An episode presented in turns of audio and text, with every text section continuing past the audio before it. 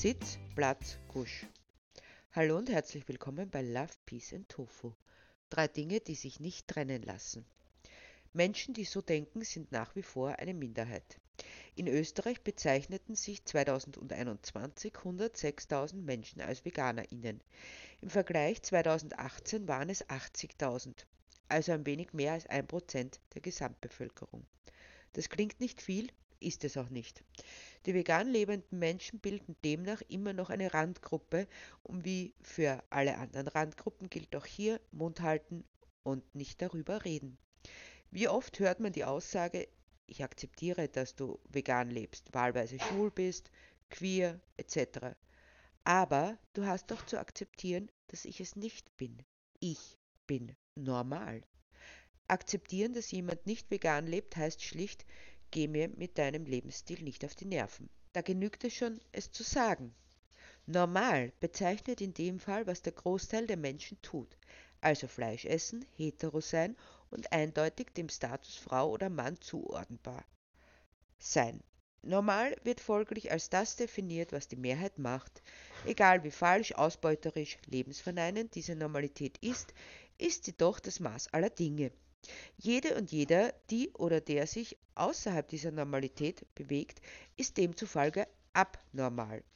Bei VeganerInnen fallen dann so Ausdrücke wie essbehindert, mangelernährt, vollgepumpt mit Ersatzpräparaten und vieles mehr. Spannend ist außerdem, dass jede und jeder, die oder der sich einem vegan lebenden Menschen gegenüber sieht, plötzlich Ernährungsexperte Woher kriegst du dein Protein oder dein Vitamin B12? Hand aufs Herz, wer wusste vor ein paar Jahren noch irgendetwas über Vitamin B12? Wobei fließendlich natürlich ausgeklammert wird, dass die nicht mangelernährten Omnivoren die Öffentlichkeit und die Gesundheitskassen, wie sie sich neuerdings nennen, ohne es zu sein, durch die Behandlung von Bluthochdruck, Diabetes 2, Herz-Kreislauf-Erkrankungen belasten. Die es in diesen Ausmaßen nicht gäbe, würden sich jene Menschen zumindest entsprechend der alten Ernährungspyramide verköstigen. Also höchstens einmal die Woche Fleisch, aber auch das scheint normal zu sein. Spätestens ab 50 hat man in den industriellen Ländern irgendeine Zivilisationskrankheit zu haben. Denn wenn es so viele sind, dann kann das doch nur normal sein. Normalität wiederum als Wiedergabe der großen Zahl.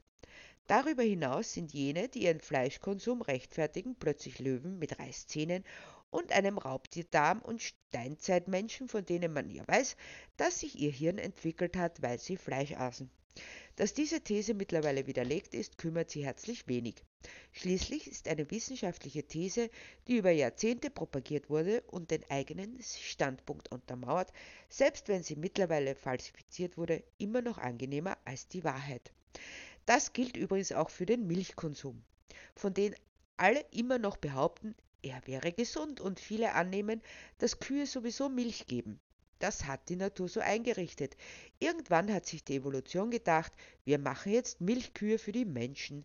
Ganz logisch und völlig normal. Aber all das darf man nicht sagen. Denn so etwas hinterfragen nur die militanten VeganerInnen, wo wir doch schon seit Jahrtausenden so gemacht haben. Und die Urstrumpftante, die jeden Tag einen Liter Milch getrunken hat, ist schließlich auch 95 geworden. Ein gewisser Helmut Schmidt hat sein Leben lang wie ein Schlot geraucht und wurde sogar 96. Besser als die Urstrumpftante. Also, sollen wir jetzt sagen, raucht's Leute? Es wird sich immer irgendwer irgendwo finden, die oder der allen Unkenrufen zum Trotz ungesunde Gewohnheiten bis ins hohe Alter durchträgt ohne dass sich die entsprechenden Nebenwirkungen zu zeigen würden. Jeder Mensch ist anders, deshalb kann man auch immer nur von Tendenzen sprechen. So ist die Chance sehr viel höher, Brustkrebs im Falle der Frauen bzw. Prostatakrebs im Falle der Männer zu bekommen, wenn man Milch bzw. Milchprodukte konsumiert, als wenn man es nicht tut. Das wollen wir aber nicht so genau wissen, deshalb sprechen wir nicht darüber. Selbst wenn es nur rund 1% VeganerInnen gibt, sind selbst die nicht alle gleich.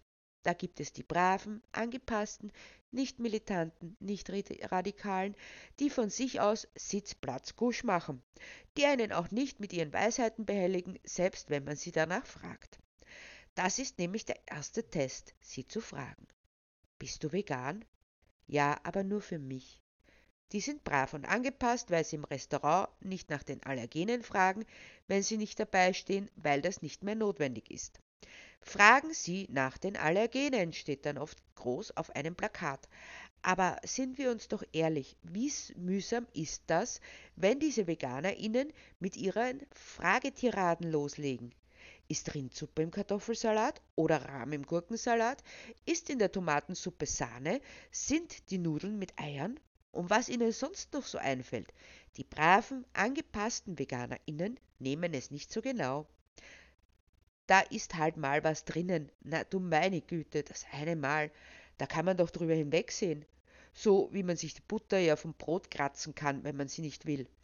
Man stelle sich vor, man ist bei der Uroma auf Besuch. Die betagte Dame weiß übrigens über die Essgewohnheiten des Urenkels, der Urenkelin, Bescheid macht aber trotzdem den Kuchen, wie sie es seit 80 Jahren gewohnt ist, mit einem Ei.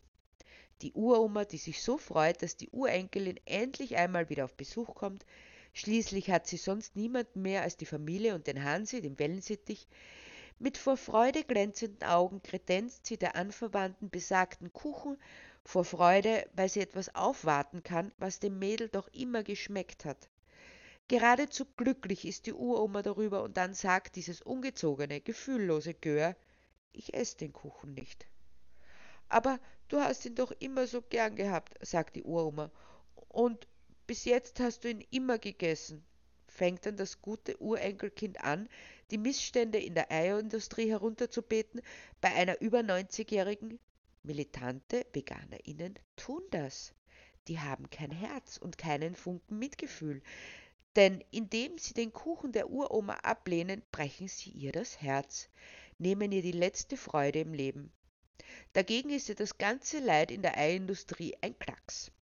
Da kümmern sie sich außerdem mehr um das Wohlergehen von Hühnern als das der eigenen Anverwandten. Das muss man sich einmal auf der Zunge zergehen lassen. Das Huhn zählt mehr als die Uroma, wenn das nicht militant ist. Wahrscheinlich trifft es die Uroma so sehr, dass sie einem Herzstillstand erliegt und das alles wegen dieser völlig überzogenen moralischen Einstellung. Aber es gibt zum Glück auch die guten, lieben, anständigen VeganerInnen, die der Uroma nur einmal in die Augen zu sehen brauchen, um zu wissen, nein, ich kann diesen Kuchen nicht ablehnen. Schmeckt's? fragt die Uroma dann glücklich. Ja, Omi, der beste Kuchen der Welt. So leicht kann man die liebe Uroma glücklich machen, wenn man bloß nicht so militant ist. Bleiben wir bei dem Beispiel und nehmen wir an, in dem Kuchen wäre kein Ei, sondern Milch drinnen. Und das Urenkel ist laktoseintolerant. Das liebe Urenkel erklärt der Uroma, dass es schreckliche Bauchschmerzen bekommt, wenn es Milch zu sich nimmt. Aber ich habe den Kuchen doch schon immer so gemacht, das geht nicht anders, erklärt diese ein wenig verzweifelt. Weißt du was, Omi? Ich werde dir Hafermilch vorbeibringen und dann probierst du ihn damit. Was meinst du? Die Uroma ist einsichtig, backt den Kuchen wie gehabt, statt mit Kuhmilch mit Hafermilch und siehe da, der Kuchen schmeckt genauso gut. Alle sind zufrieden. Bei Laktoseintoleranz ist Einsicht da, aber seltsamerweise nicht, wenn es bloß um ein Weglassen aus ethischen Gründen geht. Es ist auch recht einsichtig, warum da ein Unterschied gemacht wird. Denn bei einer Intoleranz folgt auf den Konsum die direkte Reaktion, in dem Fall Bauchschmerzen. Aber wenn ich aus ethischen Gründen Kuhmilch von meinem Speiseplan streiche, merkt man im ersten Moment einmal gar nichts. Denn die Kühe werden weiterhin ausgebeutet, die Kälber ebenso in Kälberboxen separiert und die gesundheitlichen Folgen beim Menschen machen sich erst lange Zeit danach bemerkbar. Deshalb gilt es als militant. Alles, was nicht direkt greifbar ist, gibt es nicht. Deshalb brauchen sich die Veganer ihnen auch nichts anzutun, denn das bisschen Milch oder Ei, das kann man doch verkraften. Die, die es hinnehmen, sind die lieben, braven Anständigen und nicht Militanten, wie bereits erwähnt. Und das ist dann auch okay. Sie essen eben ihr Gemüse-Tofu-Zeugs vor sich hin und lassen andere damit in Ruhe. Sitz, Platz, Gusch. Brave VeganerInnen. Aber dann gibt es noch die anderen. Zu denen kann man noch so oft sagen, Sitzplatz Gusch. Sie hören einfach nicht. Alles fängt damit an, dass sie einen jeden auf die Nase binden, dass sie vegan leben. Zum Beispiel, indem sie impertinent im Restaurant nach den veganen Alternativen fragen. Nicht, dass sie das Bedienungspersonal diskret bitten, ihnen etwas ins Ohr flüstern zu dürfen. Nein, sie fragen so, dass es auch andere hören können. Wenn es keine Alternativen gibt zum normalen Essen, dann bleiben sie hartnäckig, fragen, ob man nicht in der Küche fragen könnte, ob man nicht was zaubern könnte, bloß für sie. Wie wichtig die sich nehmen, als wenn man in ein veganes Restaurant gehen könnte und nach Fleischalternativen fragen könnte. Die sollen sich gefälligst an das halten, was es gibt, oder in ein anderes Restaurant gehen. Übrigens sind da die RestaurantbetreiberInnen oft einsichtiger als die Gäste. Und nein, man braucht nicht eine eigene Köchin beschäftigen, um vegane Gerichte zuzubereiten. Das kann jede gelernte Köchin, aber das nur nebenbei. Aber das ist noch nicht alles. Wenn Sie dann Ihre vegane Alternative haben, dann hören Sie trotzdem nicht auf. Sie essen still und leise für sich hin, als wäre es das Normalste auf der Welt. Da ist es dann schon wichtig zu sagen, boah, der Schnitzel schmeckt super gut, nicht wie diese Ersatzphrase. Und dann wird man einfach ignoriert. Die haben ja keine Ahnung vom guten Essen, richtigem Essen. So egal, wie besagte Veganerin auf die Provokation reagiert, immer ist es falsch. Wenn sie es geflissentlich ignoriert, ist sie arrogant und präpotent und zeigt allein durch ihr Schweigen, wie sehr sie die Fleischesser verachtet. Spannende Interpretation. Lässt sie sich jedoch provozieren, dann heißt es, wir haben es ja schon immer gewusst, die müssen uns ihren Lebensstil aufzwingen. Ebenso interessant. Oft genug habe ich es erlebt, dass Menschen sich in meiner Anwesenheit und angesichts meines Menüs angegriffen fühlten. Da brauchte ich kein Wort zu sagen. Ich lass mich von dir nicht als Mörder beschimpfen, sagte mir mal ein Herr im Restaurant vom Nebentisch. Spannend, dass du das sagst, wo ich es nicht gesagt habe, entgegnete ich stirnrunzelnd nachdem ich tatsächlich einfach nur still für mich hingegessen hatte. Ich sehe es dir doch an, meinte er weiter.